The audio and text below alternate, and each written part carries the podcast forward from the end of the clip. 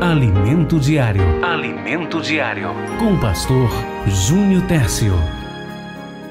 Palavra de Deus, momento sagrado aqui na Rádio Novas de Paz. Também momento todo especial para aqueles que estão nas redes sociais. Nós vamos receber lições espirituais para um dia abençoado neste momento de alimento diário. Abra sua Bíblia em Mateus, capítulo de número 7. Mateus, capítulo de número 7. Vamos ler os primeiros versículos. E diz assim a palavra do Senhor. Mateus, capítulo 7. Palavras do próprio Jesus. Está escrito: Não julgueis para que não sejais julgados. Porque com o juízo com que julgardes sereis julgados, e com a medida com que tiverdes medido, vos hão de medir a vós. E por que reparas tu no argueiro que está no olho do teu irmão, e não vês a trave que está no teu olho? Ou como dirás a teu irmão: Deixa-me tirar o argueiro do teu olho, estando uma trave no teu? Hipócrita! Tirai primeiro a trave do teu olho, e então cuidarás em tirar o argueiro do olho do teu irmão. Quem pode dizer amém? Está escrito em Mateus, capítulo de número 7. O tema dessa mensagem é a ocultação dos próprios defeitos e a condenação do defeito dos seus semelhantes. Estava falando que, vez por outra, eu pergunto a Clarissa, né? Clarissa, diz aí um defeito meu. Eu acho que já é uma, uma forma de soberba, né? E às vezes ela nem liga, e às vezes ela, olha, você tá muito assim, você é assim. E é difícil às vezes que eu reconheço, viu? Porque temos sim uma dificuldade de ver os nossos defeitos. E às vezes a gente a gente se, se, se, é, se encontra numa situação difícil porque agora todo mundo vê. Todo mundo vê. Só a gente que não vê. E o pior é que a gente tem essa capacidade de ocultar os nossos defeitos mas em contrapartida, nós somos expert em apontar o defeito do nosso irmão. Olha fulano, mas fulano ninguém suporta. Mas fulano já visse, tá pior ainda. Olha só, Deus tem uma palavra para mim, para você nessa oportunidade. Jesus começa, na verdade, ele está em continuação ao Sermão da Montanha, no capítulo 7, Imagine agora Jesus olhando para os seus discípulos e para mais algumas pessoas e dizendo assim, pregando: Não julgueis para que não sejais julgados. Tem um paralelo nos escritos da tradição judaica que diz algo muito semelhante do que Jesus disse. Diz assim, ó: não julgues o teu semelhante enquanto não estiveres na posição dele. Olha que palavra sábia. Não julgues o teu semelhante enquanto não estiveres na posição dele. No direito, há uma expressão muito usada pelos operadores do direito, que é uma expressão em latim que fala sobre a inocência do réu. É aquela expressão, talvez você já ouviu na televisão, alguém falando, é aquela expressão indúbio pro réu. Em outras palavras, na dúvida, o juiz tem que favorecer o réu. Se o juiz tiver dúvida, ele, em outras palavras, ele vai mandar o réu para casa. Eu não posso, o juiz não pode julgar. Se ele tiver alguma dúvida. E esse princípio, ele não está dizendo que o juiz ele tem que não julgar, mas ele está dizendo que o réu Aquela pessoa que está sendo condenada, ela tem que ser condenada com as provas suficientes. E tudo isso aqui que eu estou falando, se a gente trouxer para o mundo espiritual, nos traz grandes lições. Meu irmão, tenha cuidado, pense duas vezes, cuidado. Porque muitas vezes nós chegamos, pastor, ore por mim, pastor, porque eu estou frio espiritualmente, eu, eu, e aparentemente não tem pecado, mas a sua língua é felina. Você não perdoa ninguém, não. Você tem a capacidade de encontrar é caçador de pecado dos outros. Você consegue perceber, isso destrói sua vida espiritual. Você está condenando sem prova suficiente. Aqui, irmãos, Jesus está nos advertindo no capítulo 7 de Mateus sobre a severidade da nossa justiça. Em outras palavras, Jesus está dizendo assim: olha, cuidado, porque você está usando a sua justiça própria. Cuidado, porque você está falando sem prova, sem causa, sem justificativa, só porque você acha, só porque você ouviu falar. Cuidado, isso destrói a nossa vida espiritual. Quem está entendendo, diga amém, glória a Deus. A gente também precisa pontuar aqui algo importante. Que Jesus, por outro lado, ele também não está dizendo que você deve ser um, um, uma pessoa neutra, não. Porque tem gente que nem é carne, nem é peixe. É, é. Não, Jesus não está dizendo isso. Você agora tem que aceitar os erros e os pecados das pessoas, a imoralidade, não. Você tem que tomar, sim. Você e a gente vai ver isso mais lá na frente. Você, você tem diante de Deus o dever, em algumas ocasiões, de julgar, de expressar sua opinião, de tomar a sua decisão. Tem, tem pessoas, irmãos, que concordam com tudo, tem pessoas que, que, que, que estão neutralizadas diante das imoralidades que acontecem, a exemplo, dentro da sua casa. Por exemplo, o pai tem um, um filho que, como é aquela história, ainda come do seu feijão, está em casa. Um filho que está debaixo da guarda do pai, o filho faz o que quer, como quer, e o pai, a mãe não toma nenhuma decisão. Solta a zorrague no lombo desse menino. Ensina esse menino a ser homem. Não podemos ficar neutralizados diante, diante das posições que temos que tomar quanto ao fazer a justiça, a justiça equilibrada, a justiça justa de Deus.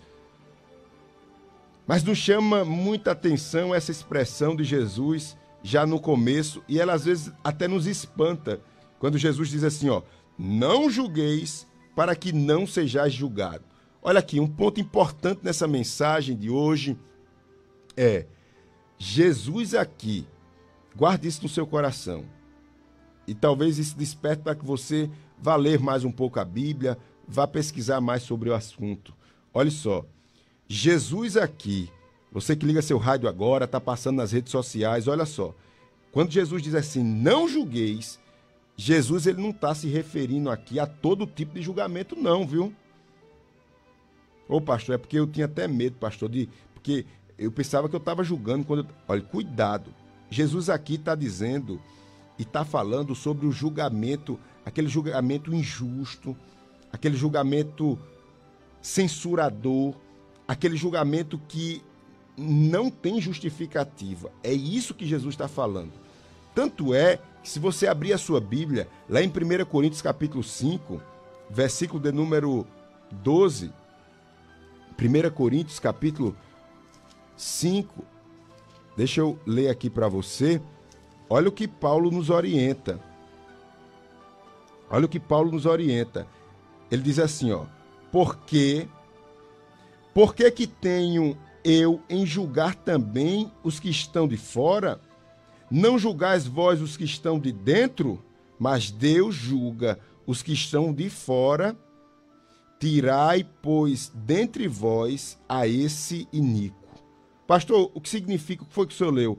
O apóstolo Paulo está dizendo assim: olha, vocês aí da igreja se reúnam, se reúnam e resolvam essa situação aí. Esse cidadão aqui, se você for ver a situação dele, era um, um cidadão que estava envolvido em imoralidade dentro da igreja, uma coisa horrível. Uma coisa horrível. E Paulo está dizendo assim: ó, vocês se reúnam aí, julguem esse moço, coloque esse Nico aí para correr.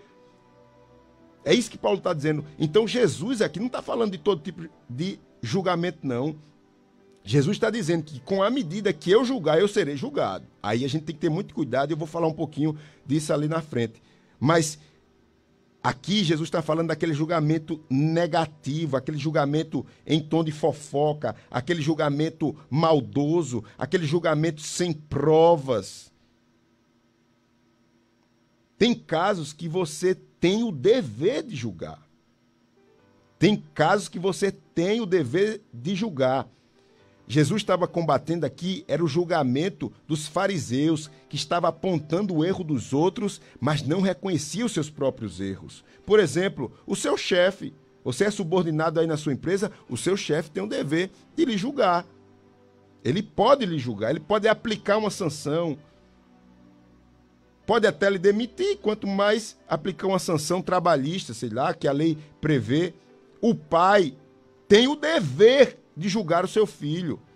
Eu estava vendo, na, mandaram esses dias um vídeo interessante para mim de um pai que recebeu o recebeu a reclamação do diretor da escola. Seu filho acho que tinha uns 12, 13 anos, pelo tamanho do menino, dizendo que o menino na frente da escola distratou um catador de lixo, uma pessoa que trabalhava com reciclagem. E aí o pai gravou um vídeo. Sabe o que o pai fez? Pegou o menino, botou uma luvinha nele, equipou ele todinho e passou o dia todinho com ele num setor de reciclagem. E o pai gravando. E o menino com a cara feia lá, botando reciclagem dentro do caminhão. Disse, meu filho, você vai fazer isso de novo? Pronto. E julgou. O pai julgou o filho. Eu gostei, apoiadíssimo. Apoiadíssimo. Sabe quando é que Sabe quando é que ele vai destratar? Sabe quando é que ele vai destratar de novo uma pessoa que trabalha dignamente? Nunca mais, eu duvido. Eu duvido, é isso. Olha, é assim que a gente vai para frente, é assim que a palavra do Senhor nos ensina. Há um menino lá, com a cara feia, botando, sim, vai trabalhar o dia todinho para você aprender. Pronto, o pai tem dever. Isso é, é dado por Deus. Na igreja, o pastor também tem esse dever de disciplinar e fazer uma comissão, de ouvir as partes e tomar a providência. Cuidado, não seja aquela pessoa neutra diante dos julgamentos. E caminhando aqui, Jesus ele nos diz no versículo 2: Porque com o juízo que julgardes, sereis julgados e com a medida com que tivesse medido, vos hão de medir a voz. Aí agora você tem que ter cuidado, porque com o rigor que você aplicar, meu irmão, ó, fique certo que você vai ser tratado com o mesmo rigor. Aí é a hora que a gente tem que ter cuidado. Em outras palavras, sabe o que Jesus está dizendo? Com que com critério ou com a medida, aleluia, que você medir, você vai ser também medido. E esse princípio aqui se aplica tanto às nossas relações com os homens, como com as nossas relações com Deus. Lá em Lucas capítulo 6, a Bíblia nos impulsiona a fazer o bem. Aquele que faz o bem recebe o bem. Bondade atrai bondade. Hipocrisia atrai hipocrisia. Generosidade atrai generosidade. Com o critério, com a medida, epa! Mesquinhez atrás mesquinhez. Você que tudo vê maldade, tudo vê malícia, pode ficar certo que Deus vai permitir um bocado de gente malicioso. Tem gente que vê maldade em tudo, né? Por isso que a gente deve pedir a Deus olhos puros. Porque é o próprio Deus que vai nos livrando da mão dos maliciosos. Mas tem gente que acha bonito ser mais esperto do que os outros, ser mais desenrolado e tal, e por ali. Pode ficar certo. Sua malícia vai atrair malícia. Da mesma forma, irmãos, que as boas obras atraem as bênçãos de Deus. O pecado atrai o julgamento de Deus. Então, bondade atrai bondade, hipocrisia atrai. Você está entendendo? Diga glória a Deus. Por isso que as pessoas, irmãos, que são dizimistas, ofertantes fiéis, são tão abençoadas. É a palavra do Senhor que diz, veja lá, Lucas capítulo 6, versículo 37. Faça o bem que você vai receber o bem. Cuidado! Concluindo esta palavra, Jesus continua no versículo 3 do capítulo 7. Você que chegou agora, o tema dessa mensagem é a ocultação dos próprios defeitos e a condenação do defeito dos nossos semelhantes. Eu concluo essa palavra agora no versículo 3, quando Jesus diz assim: Por que reparas tu no argueiro que está no olho do teu irmão e não vês a trave que está no teu olho? Como dirás a teu irmão: Deixa-me tirar o argueiro, como se fosse um cisquinho no olho, estando tu com a trave. Hipócrita, tirai primeiro a trave do olho, então cuidarás em tirar o argueiro do olho do teu irmão. Sabe o que Jesus está dizendo aqui? Em outras palavras, Jesus está dizendo: meu filho, olhe, meu filho, cuide primeiro, meu filho, de tirar esse pecado grave da sua vida. Você está vendo o pecado do outro e esse pecado do outro é menor que o seu, esse pecado do outro, deixa que eu trato, cuida da tua vida. Aqui a trave é como se fosse aqueles morões que sustentam, como uma pilastra, a, a, sustentam as casas. Antigamente tinha aquelas pilastras grandes. Pois bem, Jesus estava dizendo: olha, tu que tem uma trave dessa no teu olho, como é que tu está preocupado com cisco, com a poeira?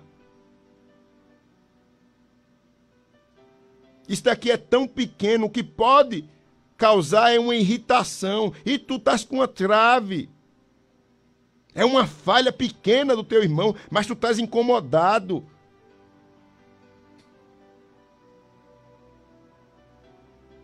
Você que comete um pecado grande, grave, você não tem o direito de censurar o outro. E se você olhar direitinho, quantos pecados nós cometemos?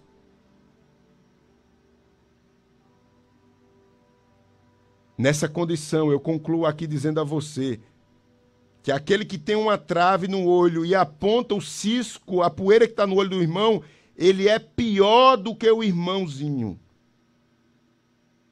E tem um bocado de trave aqui, viu? O amor a si mesmo é um tipo de trave.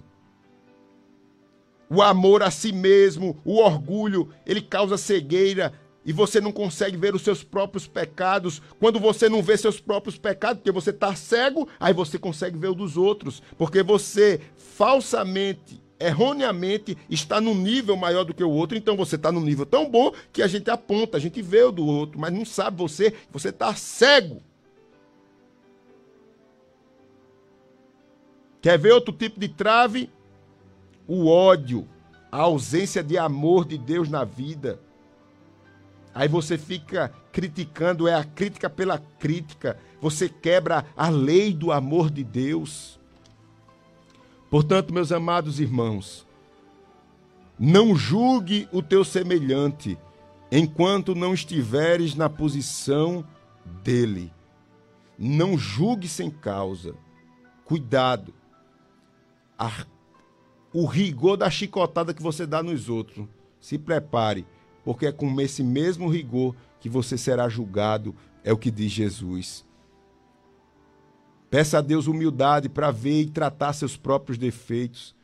Quando você se preocupa com seus defeitos, você vai ver que cada vez mais você não vai se preocupar. Cada vez mais você não vai se preocupar com o defeito dos outros, porque você tem tanto defeito para ser tratado. Que o Senhor nos ajude.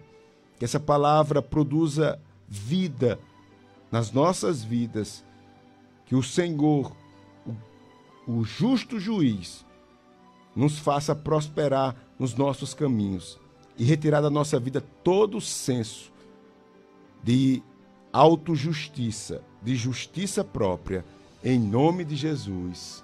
Amém, amém e amém. Alimento diário. Alimento diário. Com o pastor Júnior Tércio.